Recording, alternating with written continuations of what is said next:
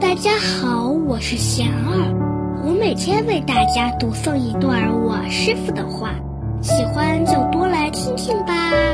当下忏悔，当下心生。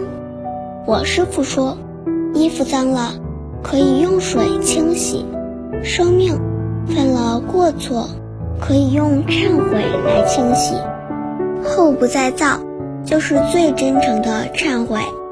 遗忘的业造成现在的痛苦，它已经过去了。